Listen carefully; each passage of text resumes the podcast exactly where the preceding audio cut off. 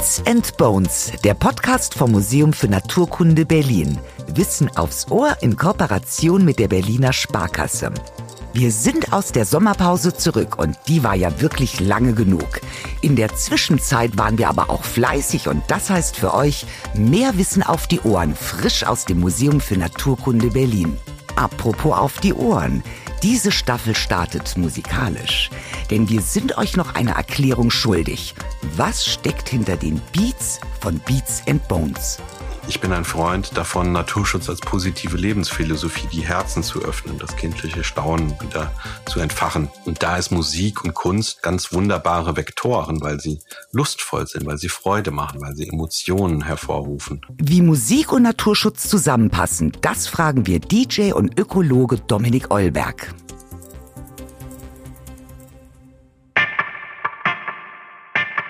Zwei Herzen schlagen in Dominik Olbergs Brust, seine Leidenschaft für Musik und seine innige Beziehung zur Natur. Diese Beats hat er perfekt in Einklang gebracht. Wie das klingen kann, hat man 2020 im Museum für Naturkunde Berlin zu hören bekommen. Da hat Dominik mit seinem Technoset Sound of Biodiversity die Räume des Museums in feinste Schwingungen versetzt. Dominik ist aber auch fernab des DJ-Puls ein Botschafter für die Natur. Als Künstler, Autor, Spieleentwickler und Gastwissenschaftler am Museum macht er genau das, was Alexander von Humboldt einst angestrebt hat. Die Kunst mit der Wissenschaft vereinen. Und nun betritt den Dancefloor frisch erholt und leicht gebräunt unser Lieblingsmoderator Lukas Klaschinski. Hallo, wir sind wieder zurück und zwar um einen Preis reicher, genauer dem Deutschen Hörbuchpreis, verliehen vom WDR. Der hat Beats and Bones als bester Podcast 2021 gewonnen. Wir haben uns riesig gefreut und uns hat es bestätigt, was ihr Hörerinnen und Hörer ja schon gewusst habt, dass wir hier von den Expertinnen und Experten des Museums für Naturkunde feinstes Wissen bekommen. Und umso mehr freue ich mich, dass es weitergeht mit dem Podcast und wir einen weiteren Gast begrüßen dürfen. Dominik, bekannt geworden bist du als DJ und die aufmerksamen Hörerinnen und Hörer haben es vielleicht rausgehört. Du hast unserem Beats and Bones Intro so eine leichte Technonote verliehen. Du tourst ja nach wie vor. Wie viele Auftritte hast du im Jahr so? Also vor Corona habe ich so 120 Auftritte im Jahr bestritten. Wow. Du legst ja nicht nur als DJ auf, sondern verbindest das auch mit deinem Engagement als Ökologe. Wie kamst du auf die Idee? Ich kam dazu, also eigentlich war niemals meine Intention, Musiker oder DJ zu werden, sondern äh, ich habe Ökologie und Naturschutz studiert und auch in Nationalparken schon gearbeitet. Musik war immer so mein Hobby. Ich habe auch niemals eine musikalische Ausbildung gemacht. Also so Noten lesen kann ich immer noch nicht so richtig.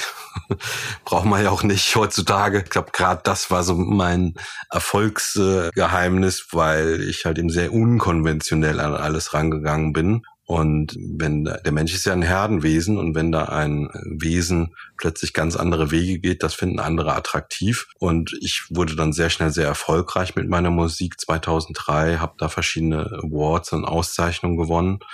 Und ja, dann ging das los.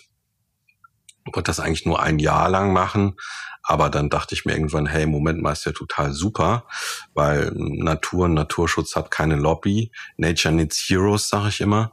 Und äh, wenn ich dann Nationalparkführung mache, wo nur 20 Leute mitgehen, die äh, das eh schon alles kennen, hm, das ist jetzt nicht so pralle, aber mit meiner Musik habe ich ja eine ganz andere Reichweite. Mein letztes Album, das war in den deutschen Charts, das lief äh, bei McDonalds, äh, in U-Bahnen, war im Playboy drin und so weiter. Also eine ganz breite Streuung äh, mit meinen Botschaften, weil ich das immer mit einer Metaebene versehe. Und das finde ich extrem wichtig, weil es ändert sich nur dann was in unserer Gesellschaft. Entweder A, wenn es weh tut, Stichwort Fukushima und Atomausstieg, oder B, wenn die Dinge mehrheitsfähig sind. Und ich sage immer, die Wiesen, auf denen man noch nie war, das sind die saftigsten. Und da ist äh, Musik ein wunderbarer Vektor, um Menschen zu erreichen, die man sonst nicht erreichen würde. Was haben für dich Musik und Natur im Allgemeinen miteinander zu tun? Welche Verbindung gibt es da für dich? Also ich differenziere da gar nicht, weil für mich ist Musik Natur und Natur Musik. Hm, quantenphysikalisch äh, ist es ja so, dass es ja die Superstring-Theorie gibt, die besagt, dass alles Schwingung ist und genau das ist ja Musik. Und ich nehme das in der Natur alles als Musik wahr, die, das Plätschern des Baches, die Insektenkonzerte, Äh, die Vögel natürlich, das finde ich faszinierend. Vögel gibt es ja seit 150 Millionen Jahren. Und dass die Welt schon lange mit Musikalität ausgestückt war, bevor man überhaupt an Menschen denken konnte, dann hat das Leben ja immer so einen pulsierenden Rhythmus mit den phänologischen Zyklen, also den Jahreszeiten, den Tag-Nacht-Zeiten, Pantarei, alles fließt, alles ist im Fluss. Und das wird mit der Musik ganz deutlich. Zum anderen ist Musik das älteste Kommunikationsmedium der Menschheit. Es ist älter als Sprache, wissen wir, weil wenn ich jetzt mit dir spreche, dann ist ein moderner Seitenlappen aktiv beim Musizieren, aber das Stammhirn, Schlaganfallpatienten können oft nicht mehr sprechen, aber sie können noch musizieren. Im Stimmorgan, was mir ermöglicht, über drei, vier Oktaven Töne von mir zu geben. Zum Sprechen brauche ich aber nur eine. Und es passieren ganz wunderbare Dinge, wenn wir gemeinsam musizieren und zelebrieren. Es ist auch wissenschaftlich nachgewiesen, dass sich sogar die Gehirnwellen synchronisieren können, wenn Menschen zusammen musizieren. Musik ist der soziale Klebstoff. Es werden Glückshormone produziert, Stresshormone abgebaut, die Resilienz gestärkt. Und gerade Technomusik finde ich so natürlich, weil es zum einen die archaischste und unkognitivste Form von Musik ist, wo man am meisten noch das Tier in sich spürt. Und zum anderen ist es ja so, man muss sich ja mal fragen, warum findet man das toll, zu so einem monotonen Vierviertelrhythmus äh, die ganze Nacht durchzufrönen. Das findet man ja in allen möglichen Kulturen auch. Das ist zum einen so eine pränatale Prägung auf den Herzschlag der Mutter. Aber diese Konditionierung hat uns auch ein Stück weit ja erst zur Hochkultur gebracht, weil der Mensch das einzige Wesen ist, was sich im Kollektiv zu einem externen Impuls synchronisieren kann. Also Kakadus können zwar auch mal zu so einem Beat wippen, aber wenn ich jetzt 1000 Kakadus sage, jetzt mal 1000 Kakadus, jetzt wipp mal zu dem Beat, wie das so bei so einem Techno-Festival der Fall ist, das können die nicht. Und dadurch konnte der Mensch seine Muskelkraft einfach zu einem Impuls äh, synchronisieren und so sind zum Beispiel damals die großen Gebäude ja gebaut worden, wie die Pyramiden oder wir denken an die Ruderboote oder an die Kriegstrommeln. Von daher ist, ja, ist für mich das alles eins, alles miteinander so verwoben. Das hatte ich mich nämlich gefragt, warum es elektronische Musik bei dir geworden ist. Aber hm. es ist die Verbindung äh, zur Urmutter und dann letzten Endes zur Mutter Natur, ne? Zum einen das, aber zum anderen ist es einfach auch, mich hat ja Musik gar nicht interessiert in meiner Kindheit, bis ich elektronische Musik gehört habe. Das fand ich immer so affektiert und aufgesetzt, so I love you und Gott, oh Gott, das ist so gekünstelt und in der elektronischen Musik, da habe ich so diesen natürlichen Fluss des Lebens besser wiedergefunden. Zum anderen ist es ja so, dass Mutter Natur für mich die größte Künstlerin von allen ist, meine große Inspirationsquelle, ein niemals versiegende Quelle, ein überbordendes Füllhorn.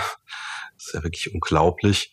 Und wenn ich jetzt nur Singer-Songwriter wäre, wäre ich ja sehr limitiert in meiner Darstellung. Das Tolle bei der elektronischen Musik ist, du hast ja auch gerade mein Studio gesehen, was dir gezeigt hatte ich habe da keine Limitierung in der Klangfarbe. Ich kann analoge Sounds machen, digitale Sounds, FM-Synthese, Granularsynthese und kann quasi jede Farbe mischen und kann dann ein Bild malen von der Mutter Natur, so wie ich sie erfahren habe, wie ich das mit keiner anderen Form von Musik machen könnte.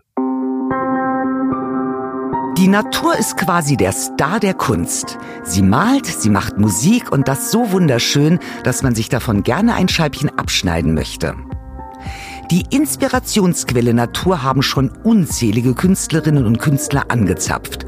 Mozart zum Beispiel hat sich von Vogelgesängen inspirieren lassen und sich als Haustier sogar einen Star gehalten. Der Singvogel konnte Teile seines Klavierkonzerts Nummer 17 nachpfeifen. Ziemlich lässig. Überhaupt könnte man sagen, bei Singvögeln gilt das Motto, das, was ihr könnt, kann ich schon lange. Sie haben nicht nur ein anständiges Repertoire an Strophen auf Lager, sie sind auch Meister der Imitation. Vergesst die Papageien. Wenn ihr in der Nachbarschaft eine Katze fauchen hört, das kann auch ein Eichelheer sein. Und wenn ihr denkt, dass euer Wecker aber ungewöhnlich früh ertönt, reingefallen, das war eine Amsel. Durch Imitieren lernen Singvögel auch ihre schönen Gesänge. Sie kommen nämlich nicht schon als Gesangskünstler auf die Welt. Auch die müssen das lernen, so wie wir Menschen das sprechen. getrellert wird, um sein Revier zu verteidigen. Und das machen übrigens nicht nur die Männchen. Bei den Rotkehlchen zum Beispiel zeigen auch Weibchen an, wer im Revier die Hosen anhat. Etwas häufiger singen aber dann doch die Männchen und da geht es, na klar, mal wieder darum, die Ladies zu beeindrucken. Der Star mit seinem Klavierkonzert von Mozart hatte sicher schon mal gute Chancen. Der Naturschutzbund und der Bayerische Landesbund für Vogelschutz ermitteln ja jedes Jahr den Vogel des Jahres. Für die Aktion 2021 hast du die Top 10 vertont. Genauer, du hast die Singstimmen in Noten transkribiert und diese dann mit Synthesizern eins zu eins nachgespielt. Das hier ist zum Beispiel das Rotkehlchen, der Gewinner aus 2021. Und hier kommt der nächste Vogel.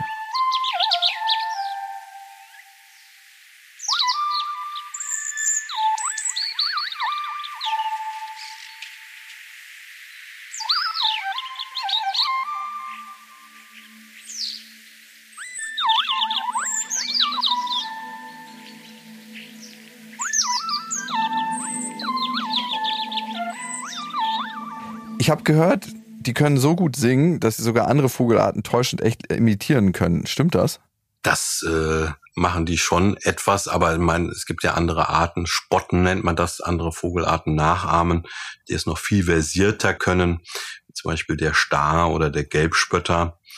Ähm, das Rotkehlchen ist ein sehr virtuoser Sänger, was darin auch begründet liegt, weil es ja sehr eng mit der Nachtigall verwandt ist. 275 Strophen können die singen. Ja, ich liebe den Gesang, weil der ist, ich habe da immer so, so Bilder zum Kopf. Für mich ist das wie so seidiger Silberregen. also ganz wehmütig. Und das Tolle ist bei den Rotkehlchen auch, dass auch das äh, Weibchen auch singt, eigene Reviere ausbildet. Und hier kommt der nächste Vogel.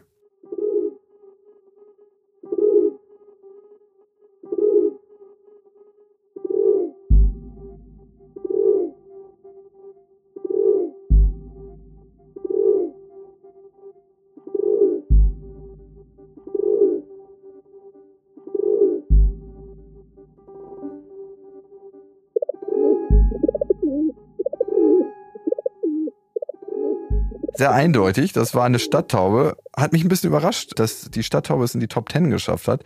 Wenn man sich mal die ganzen Drahtstäbe auf den Dächern ausschaut und den Hass, den der Vogel in den Städten zumindest bekommt. Warum ist es die Stadttaube geworden? Also da habe ich ja natürlich keinen Einfluss drauf gehabt, sondern die Teilnehmerinnen und Teilnehmer an der Umfrage. Ähm, mich hat das am Anfang auch sehr irritiert, aber im Nachhinein fand ich das doch ganz großartig, weil ähm, Mutter Natur ist ja unsere Überlebensversicherung, aber wir sind ja auch nur eine Art in einem Netzwerk von vielen und wir sind auf die angewiesen. Und das Problem ist, dass wir nicht genug Respekt und Liebe für die anderen Tierarten haben. Und das fängt damit an, dass wir zu den Tauben die fliegenden Ratten sagen, die Dreckstauben und nach den treten und so weiter. Von daher finde ich das ganz gut, dass die auch mit da reingekommen ist, um zu zeigen, auch die müssen wir achten und das ähm, ja so Abneigung, Ekel und nur Ausdruck einer im wahrsten Sinne des Wortes verrückten Wahrnehmung sind und wie ich ja schon sagte, je nachdem, was für Instrumente ich den einzelnen Tieren gegeben habe, konnte ich das etwas künstlerisch beeinflussen. Und die äh, Stadttaube oder Straßentaube auch genannt, die stammt ja von der Felsentaube ab. Sie macht ja dieses Gurren und das klingt für uns ja erstmal so, hm, nicht sehr beeindruckend, aber wenn man das mal in, in Noten umschreibt und mit einem Instrument nachspielt, was uns sehr vertraut ist, so einem festlichen Klavierflügel habe ich das ja nachgespielt, dann ja erkennen wir auch etwas sehr Nobles und Edles darin und äh, können das danach ganz anders wahrnehmen. Ja, ist eine schöne Erinnerung, da hast du recht. Weiter geht es mit der Feldlerche.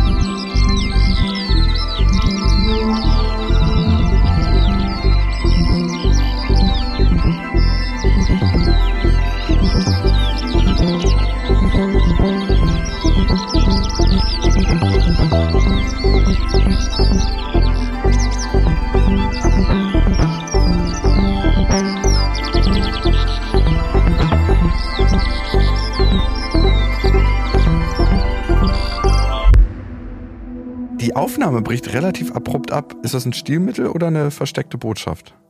Da hat der Aufnehmende oder die Aufnehmende einfach keine Lust mehr gehabt. Nee, Quatsch. Das war, äh, das ist ein Stilmittel, das ist auch eine künstlerische Interpretation, weil die Feldlerche ist ja ein Wiesenbrüter und Wiesenbrüter haben es ja ganz besonders schwer. Sind ja 80 bis 90 Prozent zurückgegangen in ihren Beständen seit den 80er Jahren durch den Einsatz von Pestiziden, dass keine Agrarbrache mehr gibt, dass äh, Wiesen mittlerweile Hochertragsflächen sind, die fünf bis sechs Mal im Jahr gemäht werden. Da haben die einfach keine Chance mehr, ihre Jungen großzuziehen, weil sie auf dem Boden brüten und dann die Nester äh, zerhäckselt werden oder plattgefahren werden. Und das wollte ich damit darstellen, weil Feldlerche, das ist für mich ja so ein typischer Frühlingsbote, wo das Herz lacht, wenn man die hört. Die machen ja diesen äh, Singflug, das Männchen steigt ja in eine Höhe bis zu 100 Metern, bleibt da stehen und singt dann dieses ewige Lied, dieses nicht so gut nachmachen und fällt dann irgendwann wie so ein Stein vom Himmel und man sagt das ewige Lied der Feldlärchen und äh, das endet abrupt, weil wir Menschen denen die Lebensgrundlage entziehen. Sie müssen auch teilweise viele Wiesenflächen, auch menschlichen Nutzflächen weichen pro Tag werden ja rund 100 Fußballfelder mit Parkplätzen oder Industriegebieten oder ähnlichem okkupiert. Und das äh, wollte ich einfach damit darstellen, wie unschön das ist, wenn wir plötzlich dieses fröhliche, frohlockende Lied nicht mehr wahrnehmen können. Für mich ist Kunst etwas, was auch sehr oft Emotionen erzeugt. Und wenn Emotionen kreiert werden, das ist das, was auch Bezug für den Menschen erzeugt zu einer Sache. Glaubst du, dazu kann dann auch Musik dienen, um Natur zu schützen und für die Natur wieder zu sensibilisieren? Weil Musik erzeugt ja auch für mich im Idealfall irgendeine Form von Emotion. Ich bin ein Freund davon, Naturschutz als positive Lebensphilosophie, die Herzen zu öffnen, das kindliche Staunen wieder zu entfachen. Und da ist Musik und Kunst, wie du schon richtig sagtest, ganz wunderbare Vektoren, weil sie lustvoll sind, weil sie Freude machen, weil sie Emotionen hervorrufen. Und deswegen verbinde ich das miteinander. Auf der rein musikalischen Ebene mache ich das ja auch immer so, dass ich meine Alben immer mit einer Metaebene versehe. Mein letztes Album Mannigfaltig ging es ja um Biodiversität. Was ist Biodiversität? Warum ist das so wichtig für uns? Und das mache ich auch immer ganz spielerisch. Dazu kam ich ja, weil die heimische Natur so mannigfaltig ist, dass man sogar von den Zahlen eins bis zwölf namentlich eine heimische Tierart findet. Also Eintagsfliege, zwei Brütiger, Scheckenfalter, Drazienspecht, vier Flecklibelle, fünf Fleckwitterchen, sechs Lien, Bodeneule, sieben Schläfer, goldene Acht, neun Tüter, zehn Punkt Marienkäfer, Elfenbein, Flechtenbärchen und zwölf Punkt Spargelkäfer. Und dann denken die Leute erstmal, was sind das für komische Viecher da auf der Platte und wieso heißen die Tracknamen vom Olberg so merkwürdig und dann puzzelt sich das irgendwann selbst zusammen. Und so erreicht man damit Personengruppen, die man sonst, denke ich, nicht so ansprechen würde. Mir gefällt Dominiks Strategie. Da wird das Angenehme mit dem Nützlichen verbunden. Während man den elektronischen Beats lauscht, kann man also gleich noch etwas über die heimische Biodiversität lernen. Und was ist jetzt eigentlich genau Biodiversität? Ich erklär's euch und nutze gleich mal Dominiks Strategie. Musik ab! Vorweg, Biodiversität heißt nicht nur Artenvielfalt. Es ist die Kurzform für biologische Vielfalt, ich sage aber viel lieber, weil poetischer, die Vielfalt des Lebens. Und dazu gehören neben der Artenvielfalt auch noch zwei andere Faktoren. Da wäre noch die Vielfalt der Lebensräume wie zum Beispiel das Meer, die Flüsse, Seen, Tümpel, Pfützen, Wälder, Parks oder Wüsten. Und dann ist da noch die genetische Vielfalt innerhalb einer Art. Sie ermöglicht die Anpassung an veränderte Lebensräume, Umwelteinflüsse oder an Krankheiten. Denn in der Natur herrschen pragmatische Gesetze. Wer sich nicht anpassen kann, stirbt aus. In Zeiten des Klimawandels wichtiger denn je. Die unterschiedlichen Kombinationen von Genen entstehen durch Mutationen oder durch die gute alte Fortpflanzung. Und wer in mittelalterlicher Geschichte aufgepasst hat, weiß, sie sollte möglichst nicht innerhalb nah Verwandter stattfinden. Man erinnere nur an die berühmte Habsburger Lippe. Das geht aber wiederum nur, wenn die Partnerauswahl groß genug ist. Und das erzählt jetzt mal den zehn übrig gebliebenen Wakita-Wahlen in Kalifornien. Das sind übrigens die kleinsten Wale der Welt. Dein Set im Museum für Naturkunde hieß Sound of Biodiversity. Warum ist Biodiversität so ein Thema für dich und nicht zum Beispiel der Klimawandel? Ich setze mich so sehr für die Biodiversität ein, weil viele Menschen das nicht so richtig auf dem Schirm haben. Klimaerwärmung, die äh, Klimawandel sage ich bewusst nicht, weil das ist ja eigentlich so ein völlig schwachsinniger Euphemismus, der das so weichspült, weil Wandel ist ja was positiv konnotiertes eigentlich so. Ist ja super, es wandelt sich. Können wir bald Orangen hier anbauen, aber es sagt ja nichts aus, dass die Hölle auf Erden für uns sein wird. Aber diese Thematik haben viele Leute auf dem Schirm, spätestens seit äh, Greta Thunberg da so aktiv war.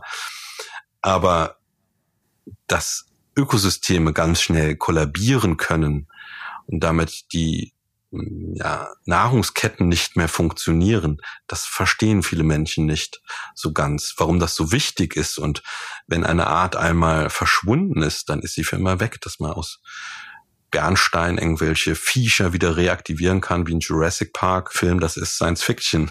Und äh, ich finde, mein Blick in die Vergangenheit, das veranschaulicht diese Dinge ganz gut. Es gab ja den kommunistischen Staatspräsident Mao, der kam ja eines Tages auf die chlorreiche Idee, hm, festzustellen, welche Tiere denn die Früchte vom Feld wegfressen würden. Da kam er dazu, dass es ja Ratten, Mäuse, Großinsekten und Vögel seien, die das wegfressen würde.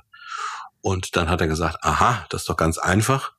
Dann töten wir jetzt alle Vögel und dann haben wir ja wieder mehr zu fressen. Und da gab es diese Spatzenkampftage in China, wo jeder auch zwangsrekrutiert wurde, dort zu partizipieren äh, haben die drei Tage lang so lang getrommelt, bis die Vögel tot vom Himmel fielen. Und da waren zwei Milliarden Vögel, kamen dabei zu Tode.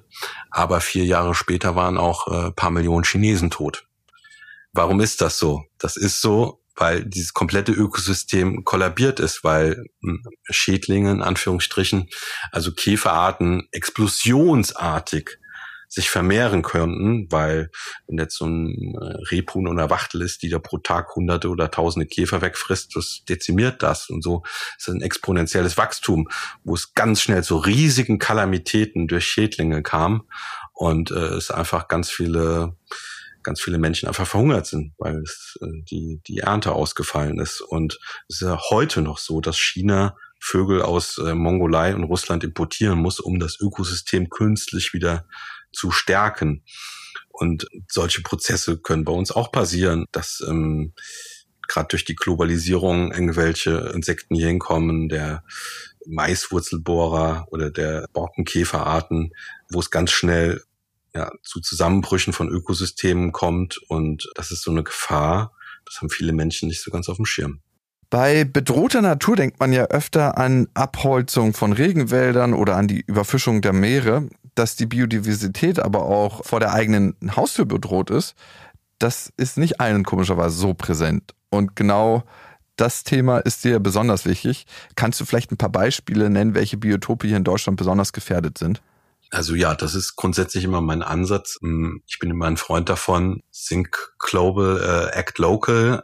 Hm, es gibt vor der eigenen Haustür genug zu tun. Und man hat hier eine ganz andere Wirkmächtigkeit, wenn man zu Hause äh, ja, aktiven Naturschutz betreibt.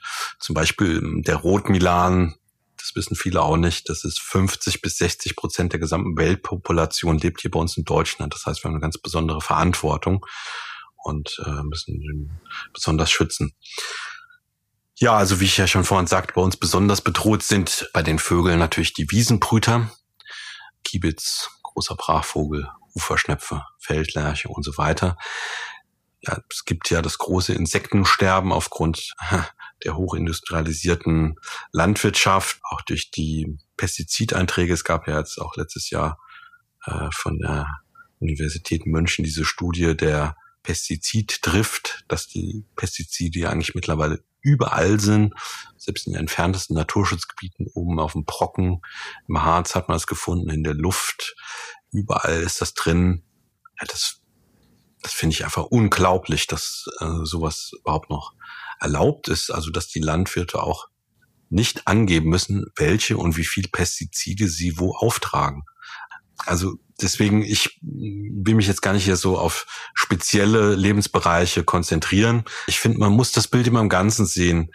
Also ich finde viele Dinge so sinnlos, gerade was im, also gerade was im landwirtschaftlichen Bereich stattfindet, weil 50 Prozent unserer Fläche, Bundesfläche, wird landwirtschaftlich genutzt. Diesen 50 Prozent von diesen 50 Prozent nur zwei Sorten angebaut, nämlich Mais und Weizen. Und das sind Monokulturen, wo man kaum noch oder keine Insekten findet. Und das finde ich doch ganz wichtig, wenn man etwas verändern will, da die großen Dinge anzugehen, weil dieser komplette natürliche Kreislauf gestört ist, dieser nicht nur der Pestizideintrag, sondern auch der Nährstoffeintrag. Stickstoff ist ein Riesenproblem. Eigentlich in jedem Ökosystem ist das ein Riesenproblem. In unseren Bächen führt erhöhter Nährstoffeintrag dazu, dass Algen entstehen und die sauerstoffliebenden Arten sterben. Moorgebiete gehen dadurch zugrunde und, und, und, und. Und das sind ganz schnelle Prozesse. Und ich finde gerade in diesem Landwirtschaftssektor, da müssen dringend Dinge reformiert werden, dass es doch keine Brachen mehr gibt. Man betreibt ja Raubbau an den Böden mit diesen Monokulturen, die sind ja, werden ja immer unfruchtbarer, dass man Subventionen nicht nach Biodiversitätsschutz vergibt, sondern nach, einfach nach Fläche. Das sind einfach Dinge, das ist so grundlegend falsch, wo man auch nicht die Verantwortung bei den Bürgerinnen und Bürgern suchen kann, weil das politische Dinge sind, die umgesetzt werden müssen. Mit deiner Musik äh, betreibst du Naturschutz? Wie würdest du sagen, betreibst du noch Naturschutz? Natursensibilisierung würde ich sagen. Naturschutz finde ich schon mhm. immer so einen komischen Begriff. Bisschen überheblich eigentlich auch, ne? Das ist total überheblich. Sich ja, genau. Schützt sich ja selber. Genau, die Natur also, schützt beziehungsweise also braucht keinen Schutz, wenn es den Menschen nicht gäbe. Richtig. Nee, braucht auch so keinen Schutz, das ist egal. Also ähm, mhm. es müsste eigentlich Menschenschutz heißen oder Generationsschutz oder Nachfahrenschutz weil das sagt schon wieder diese Hybris aus der Menschheit. Ja. Ich das immer höre, Gott, wir zerstören die Natur, wir zerstören den Planeten. Oder die Welt retten. Die Welt retten äh, ist auch immer schön. Ja, ich sage das mal ganz provokant. Ist ein Planet einmal mit Leben infiziert, dann kriegt man das nicht mehr so schnell weg. Ja, also ich meine, wir brauchen die Natur, die Natur braucht uns aber nicht. Und wir sägen uns nur selber den Ast ab, auf dem wir sitzen, nicht mehr und nicht weniger. Von daher ist diese Sensibilisierung für mich das Wichtige, dass die Menschen das Bild wieder mehr im Ganzen sehen, ja, da klarer werden, wo, wo sind wir, weil genau mit dem Begriff Naturschutz fängt es schon an, oder wir sagen ja auch schon Umwelt, das impliziert ja schon, wir sind das Zentrum von allem und alles ist uns, uns drumherum. Wieso sagen wir nicht Mitwelt zu Ackergiften, mit denen wir uns selber umbringen?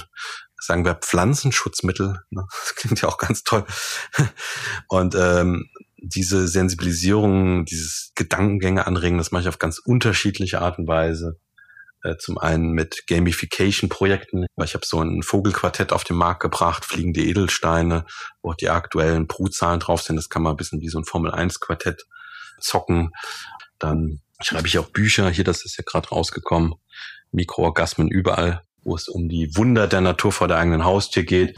Dann kooperiere ich natürlich mit vielen Naturschutzorganisationen. Ich bin Fledermausbotschafter vom NABU und ja auch Gastwissenschaftler am Museum für Naturkunde in Berlin, wo ich auch ganz tolle Projekte mit denen jetzt zusammen mache. Woran arbeitet ihr gerade?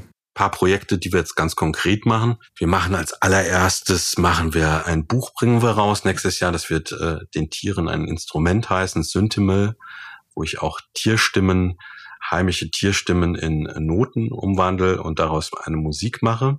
Das machen wir so ein Public Engagement Projekt auch mit dem NABU zusammen, wo die Leute abstimmen können, was sind die liebsten Tiergeräusche der Deutschen.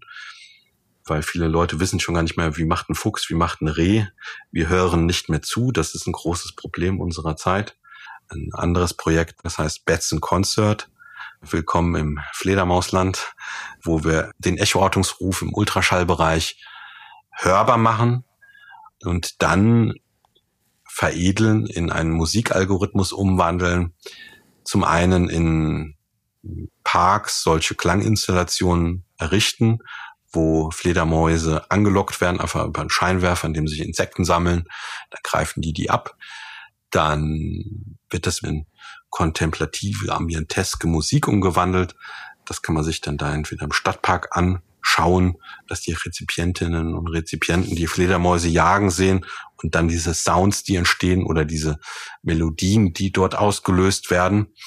Da kooperieren wir auch mit berühmten Musikern in Deutschland. Gleichzeitig wird das auch ein Online-Streaming, also wie ein Chill-Out-Radiosender kann man sich das anhören. Ich möchte mir die Fledermäuse jetzt im Tiergarten in Berlin anhören. Und weil das ja immer so was Kommendes und Gehendes hat, dieses, dieses Geplubber der Fledermäuse, ist wie so Wellen, ist das für unser Gehirn sehr gefällig. Und da wollen wir noch einen Schritt weiter gehen, weil es gibt ja nur ähm, 23 bis 25 Fledermausarten in Deutschland, je nachdem, wie man das sieht. Und man kann ja ähm, mit KI, mit künstlicher Intelligenz sehr genau sagen, anhand eines Sonogramms, also einer grafischen Darstellung der Rufe, was das für eine Art ist und dass man direkt diese Art dann einblendet mit so Mappings und 3D-Mapping der Fledermaus, wo man die aus allen Richtungen sieht und noch ein paar spannende Wunderfakten dazu hat. Wer noch ein bisschen mehr über Fledermäuse wissen will, der darf gerne in die Folge Bad Woman reinhören. Dort sprechen wir mit Mirjam Knörnschild über diese wunderbaren Geschöpfe und deren besonderen Art der Familienkommunikation. Ohne die richtige Technik würden wir die Ultraschallrufe der Fledermäuse leider nie zu Gehör bekommen. Still ist es in der Natur trotzdem nicht und das ist unser Glück. Amerikanische Forscherinnen und Forscher haben 2021 eine Studie über gesundheitliche Vorteile von Naturgeräuschen und ihrer Verbreitung in Nationalparks veröffentlicht. Das Ergebnis? Natur ist kostenlose Therapie. Wenn ihr also das nächste Mal im Park seid, schließt die Augen und lauscht den Klängen der Natur. Es könnte sich lohnen. Weniger Schmerzen, weniger Stress, bessere Laune und sogar eine verbesserte Denkleistung. Das haben die Forscherinnen und Forscher der Universität Michigan festgestellt. Und Vogelzwitschern hilft sogar gegen Ärger und Anspannung. Welches Tier hat dich besonders in letzter Zeit fasziniert? Ah, mich hat besonders der Wachtelkönig gerade interessiert, weil ich habe das erste Mal seit 15 Jahren wieder einen Wachtelkönig entdeckt im Westerwald mit der Kim Mortega sogar zusammen vom Naturkundemuseum Berlin. Es war total äh, lustig. Wir waren ähm, in Basel in dem Fondation Bayerle bei der Ausstellung von äh, Olafur Eliasson, wo ich einen Vortrag gemacht habe zum Thema der Musikalität von Vögeln und ein Ambient-Set gespielt habe in dieser Ausstellung. Und da habe ich auch den Wachtelkönig gespielt und der war ja so der der große Lacher da, den fanden alle am geilsten, weil das ist ja so ein Technovogel, ne? Der macht ja so Keks, Keks, Krex, Krex, Krex, Krex. Also das ist auch sein lateinischer Name. Krex, Krex. Und dann wollte ich denen einfach eigentlich da die Gelbbarungen zeigen und dann hörte ich im Hintergrund so ein Krex, Krex. Da dachte ich, ich habe irgendwie so Halluzinationen oder mein Gehirn spielt mir dann Streich, dass ich den immer noch in meinem Ohr gehört habe. Dann habe ich, hab ich irgendwann gesagt, das kann ja nicht wahr sein, den höre ich doch. Dann habe ich den tatsächlich äh, gehört und bin dann da hingegangen und höre den jetzt auch jede Nacht da rufen. Das ist so faszinierend, wie erstmal wie laut der ist. Also dass man den wirklich über ein, zwei Kilometer weit hört. Ich habe mich dem genähert. Der ist dann direkt an so einem auf so einer Feuchtwiese an so einem Feldrand. Ich konnte mir bis auf drei Meter nähern. Das hat ihn überhaupt nicht gestört. Das ist so laut, dass das sogar in meinen Trommelfeldern, dass die so vibrieren. Und ich bin eigentlich äh, als Techno-DJ bin ich einiges gewohnt. Da muss ja was passieren. Und dadurch, dass der so durchdringen laut ruft, ist es aber wie so eine akustische Tarnung. Man kann gar nicht abschätzen, wo der sitzt. Ja, und ich habe so eine Wärmebildkamera. Erst damit konnte ich den orten. Und der Wachtelkönig, das finde ich ein ganz faszinierendes Wesen, auch mit seinem Namen weil der hat mit Wachteln gar nichts zu tun, sondern der ist eine Rallenart, der ist also mit dem Plässhuhn am nächsten verwandt.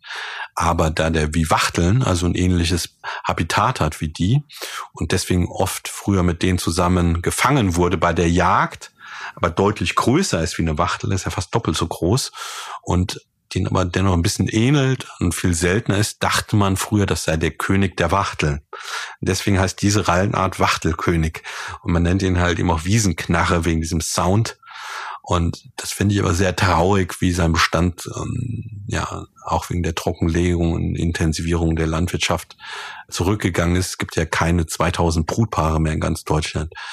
Und von daher ist das gerade mein großer Glücksmoment hier, kriege ich jetzt schon wieder Gänsehaut, wenn ich dran denke, wenn ich heute Nacht wieder hinfahren und dem lauschen, das ist, das ist so fantastisch. Das ist so ergreifend, wie, also auch wenn man dieser Weg dahin, wenn man schon dahin geht, wie das schon halt in dem Wald, da ist so ein Wald davor, so ein, so ein Rotbuchenhallenwald, da ist der Hall lauter wie der Ruf. Das, das klingt total abgefahren. Als hätte man irgendwie so ein Glas LSD getrunken oder sowas. Das ist, das, da denke ich mir immer, warum ist das, was ich mache, nicht das Normalste der Welt? Denke ich mir, wieso bin ich der einzige Mensch, der den wahrnimmt und hier hingeht? Das äh, finde ich total merkwürdig, weil das ist, dass das keiner mitbekommt. Ne? Ich meine, es gibt äh, dieses äh, ornito.de, dieses Forum, wo ich meine Sachen immer melde und kein Mensch sonst mitbekommen außer mir ich finde, du bist so tief abgetaucht in die Natur oder bist nie aufgetaucht. Vielleicht das. Wie hast du dir das erhalten? Also, weil, wenn ich gucke, wer ist fasziniert von der Natur, dann sind es manchmal, klar, Naturschützer, aber vor allem Kinder. Wenn du Kinder irgendwie abstellst, die sind von jedem Zitronenfalter begeistert, der vorbeifliegt. Ich kenne es von meiner Tochter immer, mhm. dass sie immer total fasziniert aufruft oder Insekten ganz lange beobachtet oder wir auch in den Wald gehen, aber auch den Mond sieht und jedes Mal begeistert ist und den anschaut. Die ist jetzt drei Jahre. Und irgendwie habe ich den Eindruck, dass dann der Lärm um uns herum zunimmt und zunimmt und zunimmt und wir so den Kontakt zur Natur verlieren, das eigentlich, was uns ausmacht und von der wir ja auch ein Teil sind. Wir sehen uns immer so getrennt von der Natur, aber wir sind ja ein Teil der Natur. Manchmal gibt es Sinneserfahrungen für manche Menschen, die, die dahin zurückbringen. Aber wie hast du deinen Kontakt gehalten? Also, falls du das aktiv gemacht hast, vielleicht ist es auch einfach so gewesen.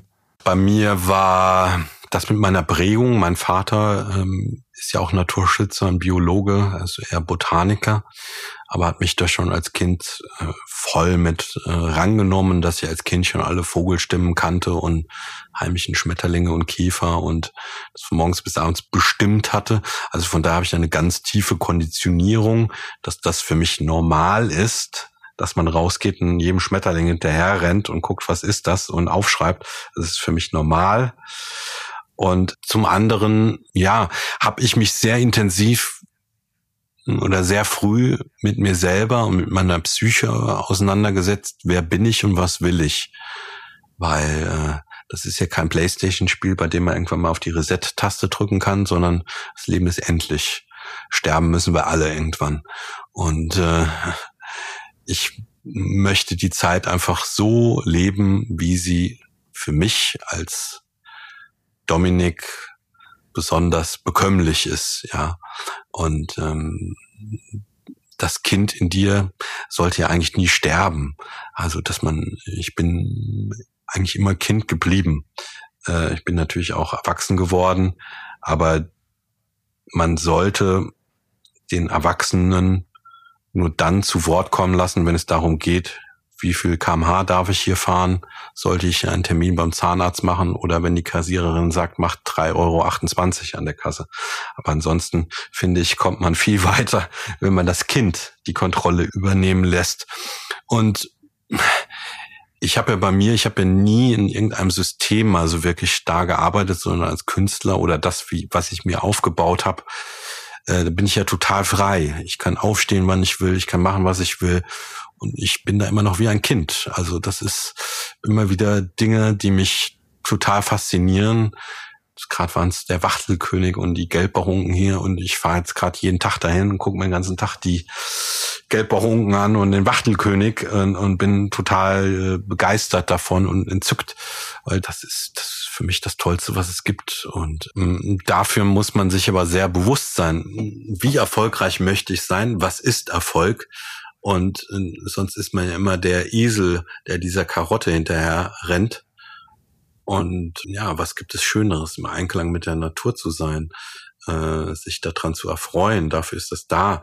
Schönheit in der Natur ist ja kein Zufall, das ist ja etwas Lebensbejahendes, was mich auch selbst äh, ganz tief glücklich macht. Und natürlich muss man auch das Umfeld haben, dass das versteht. Und das war bei mir auch ein Prozess. Also früher hier im Westerwald kann ich ja sagen, da war ich schon immer der komische Kauz, der, der, der Nerd hier, wenn man da Anfang der 90er mit Vogelstimme und Synthesizer kam. Hat damals mein Schulleiter auch zu mir gesagt, das müsste entweder was mit der Drogenmafia oder mit irgendeiner Sekte zu tun haben, anders könnte er sich das nicht erklären. Dabei war das für mich so ganz normal. Und ich habe es ja wirklich schwer gehabt in meiner Kindheit. Ich war immer so ein Außenseiter und ja, wurde von allen eher so belächelt oder so. Mm, aber es hat sich dann irgendwie, ja, für die meisten Menschen ist ja so, wenn man damit erfolgreich ist, dann kommt ein Stempel drauf, dass das in Ordnung ist. Ne? Auf einmal finden das alle ganz toll. Aber man muss sich natürlich ein Umfeld schaffen, wo man Menschen hat, die genauso sind wie ein selber. Und ich habe mittlerweile Menschen, wie zum Beispiel die Kim Mortega von dem Museum für Naturkunde oder der Fritz Habekus, der hat auch das tolle Buch geschrieben, Überleben, oder den Jan Haft oder den Thomas Hörren vom Entomologischen Verein Krefeld. Das sind alles so Typen, die ticken genau wie ich, die sind wie kleine Kinder, wenn sie da draußen im Schlamm rumwühlen. Man kann aber trotzdem mit den ganz professionellen Erwachsenen auch Gespräche führen. Wir haben hier einen treuen Kooperationspartner, der diesen Podcast ermöglicht und darüber freuen wir uns sehr, die Berliner Sparkasse. Und über diese, das wissen die meisten Hörerinnen und Hörer schon, könnt ihr uns Fragen stellen. Also einfach über den Instagram-Kanal der Berliner Sparkasse und mit ein bisschen Glück kommt ihr dann hier rein und ich gebe die weiter. Dominik, du als Gastwissenschaftler vom Museum für Naturkunde bist, glaube ich, genau der Richtige, der diese beantworten kann. Hier kommt die erste Frage. Du wohnst in der Natur, du wohnst ja im Westerwald, um dich herum Wald und Wiesen, Seen, Tümpel in der Ruhe und dann gibt es Menschen, die wohnen in der Stadt, sind ständig umgeben von Geräuschen und mögen auch diesen Tumult, dieses Treiben. Was haben die Geräusche unseres Alltags eigentlich noch mit der Natur zu tun, wenn wir von Stadtgeräuschen ausgehen? Also ich finde das sehr bedenklich und das ist auch ein Grund, warum ich hm, wieder, also ich habe ja in Bonn studiert und habe nach meinem Studium in Hamburg auch gewohnt bin dann aber wieder zurück äh, aufs Land gezogen. Ich wohne hier sehr abgelegen. Die nächste Einkaufsmöglichkeit ist im Umkreis von zwölf Kilometer gibt's hier nix. Kann man auch kein Geld ausgeben, hat ja auch seine Vorteile. Und äh, ich finde das ganz schlimm, weil alles, was wir hören, kann man ja immer in drei Sachen differenzieren. In die Anthropophonie, also Geräusche von Menschen erzeugt, in die Biophonie, Geräusche von Lebewesen erzeugt oder die Geophonie durch geologische oder meteorologische Kräfte erzeugte Sachen. Diese anthropophonen ja, Beeinflussungen in der Stadt, das finde ich schlimm für die Psyche, weil es gibt ja ein Langzeitgedächtnis der Töne. Das ist ein gutes Beispiel dafür nenne ich immer, dass wenn man mit einer Gabel über den Teller kratzt, das kennst du ja, was passiert dann? Man zuckt zusammen das zuckt zusammen, das wird unangenehm, das wird unbehaglich. Ja. Ne? Warum ist das denn so?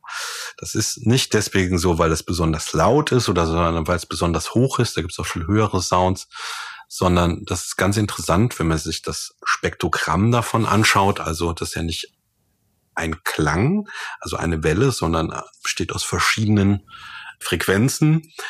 Ein Vergleich das mit Dingen, die es in der Natur gibt, dann kann man das fast genau darüber legen, über eine Affenart, deren Nachfahren es heute noch in Afrika gibt. Und darauf ist der Mensch konditioniert worden. Früher, wenn der Affe diesen Warnruf macht, dann wurde es sehr unangenehm, weil ein Löwe vielleicht in der nächsten Busch gelauert hat oder sowas. Und darauf sind wir konditioniert und das erzeugt dieses Gefühl in uns. Dieser Lärm in Städten, auch wenn man sagt, man gewöhnt sich daran, oder die, die, dieser, dieser Autolärm, ja, das mag sein, dass man da irgendwelche Workarounds macht, aber ich glaube ganz fest, dass man das unterbewusst extrem stresst und entfremdet. Weil das sind ja, also, ich hasse Autolärm, das ist ja für mich wie so, wie so, wie so ein Raubtier, so. Ne, dann weiß man unterbewusst ja nicht, ist es jetzt ein Löwe, der mich fressen will, oder ist das nur ein Auto? Und man hat da früher mal zu mir gesagt, ach, stell dich doch nicht so an, der gewöhnt sich schon dran, oder, ne, gewöhne ich mich nicht dran. Warum auch? Das Leben ist nicht zum Downgraden da. Ist doch toll, wenn man so reine Sinne hat. Warum soll ich die abstumpfen lassen? Und ähm, das ist nicht gut, weil das entfremdet uns von uns selber. Das das muss man ständig verarbeiten, dagegen angehen. Das ist ein großes Problem, was viele Menschen haben. Da ist das Glas immer randvoll. Und wenn das Glas immer randvoll ist, können nicht die Dinge da reinkommen, die da reingehören. Ja, man muss immer Raum haben, man muss immer Platz haben, man muss immer einen Puffer haben. Das finde ich ganz wichtig. Mhm. Dann ist es es ist ja auch spannend in der Stadt, wie die Natur darauf reagiert, dass wenn man, das habe ich mal gemacht, wenn man mal Stockenten im Park aufnimmt und mal hier bei mir im Westerwald an der Westerwälder Seenplatte aufnimmt, da klingen die wie hochgepitcht, die Vogelstimmen in der Stadt, weil dieser Straßenlärm so eine, ja, so eine mitteltiefe Frequenz hat, verlagern die ihren Gesang nach oben. Oder sie singen ja auch teilweise in der Nacht wie die Amsel dann da unter Straßenlaternen, was auch als Anpassung an diesen anthropogenen Lärm zu verstehen ist. Hast du Tipps, was man als Laie machen kann, um die biologische Vielfalt zu unterstützen? Ja, also ich könnte jetzt natürlich sagen, hängt ein Insektenhotel an einem Nistkasten im Garten auf, aber das tue ich bewusst nicht, weil man muss immer aufpassen, dass man da kein Greenwashing betreibt oder sich die so so ein Ablasshandel sich die Sünden freikauft und danach erstmal zu McDonalds äh, fährt und sich einen Burger reinzuziehen, um den Erfolg der Nistkastenaufhängung zu zelebrieren. Man muss das Bild immer im Ganzen sehen. Viele Dinge haben wir einfach keinen Einfluss drauf, weil sie politischer Natur sind, was ich ja vorhin auch ansprach, mit zum Beispiel der Agrarsubvention, wie wird das verteilt, mit Brachen, Ausgleichszahlungen, dass Biodiversität mehr gestärkt wird in der Landwirtschaft. Und das ist entscheidend, weil es einfach 50 Prozent der Fläche ausmacht. Die Gartenfläche ist gerade mal 2,4 Prozent. Und deswegen sage ich den Leuten immer, studiert die Wahlprogramme, ob da die Dinge postuliert werden oder angegangen werden, die ihr wichtig empfindet. Dann haben wir schon eine gewisse Wirkmächtigkeit mit unserem Einkauf, was wir wie einkaufen, weil jeder Einkauf ein Stimmzettel für oder gegen den Naturschutz ist. Es wird nur das angebaut, wo es auch eine Nachfrage gibt. Und hinterfragt, wo kommen die Sachen her? Wie werden die angebaut? Wie viele Tiere oder Lebewesen müssen deswegen leiden? Es gibt ja den äh, schönen Spruch, ich komme jetzt gerade nicht mehr auf, von wem er ist, irgendein Philosoph, der geht so, es gibt zwei Arten von Tieren. Die eine, die denkt, dass es zwei Arten von Tieren gibt und die andere, die darunter leidet. In der nächsten Folge lernen wir eine Wissenschaftlerin kennen, die auf gleicher Mission ist wie Dominik, nämlich die Natur erfahrbar zu machen, damit wir Menschen sie wieder schätzen und schützen. Wir sprechen mit Dr. Kim Mortega über ihr Projekt Wissensfluss und über das Comeback der Panke, einem Fluss mitten in Berlin. Wenn ihr diese Folge nicht verpassen wollt, abonniert uns gerne. Bis zum nächsten Mal.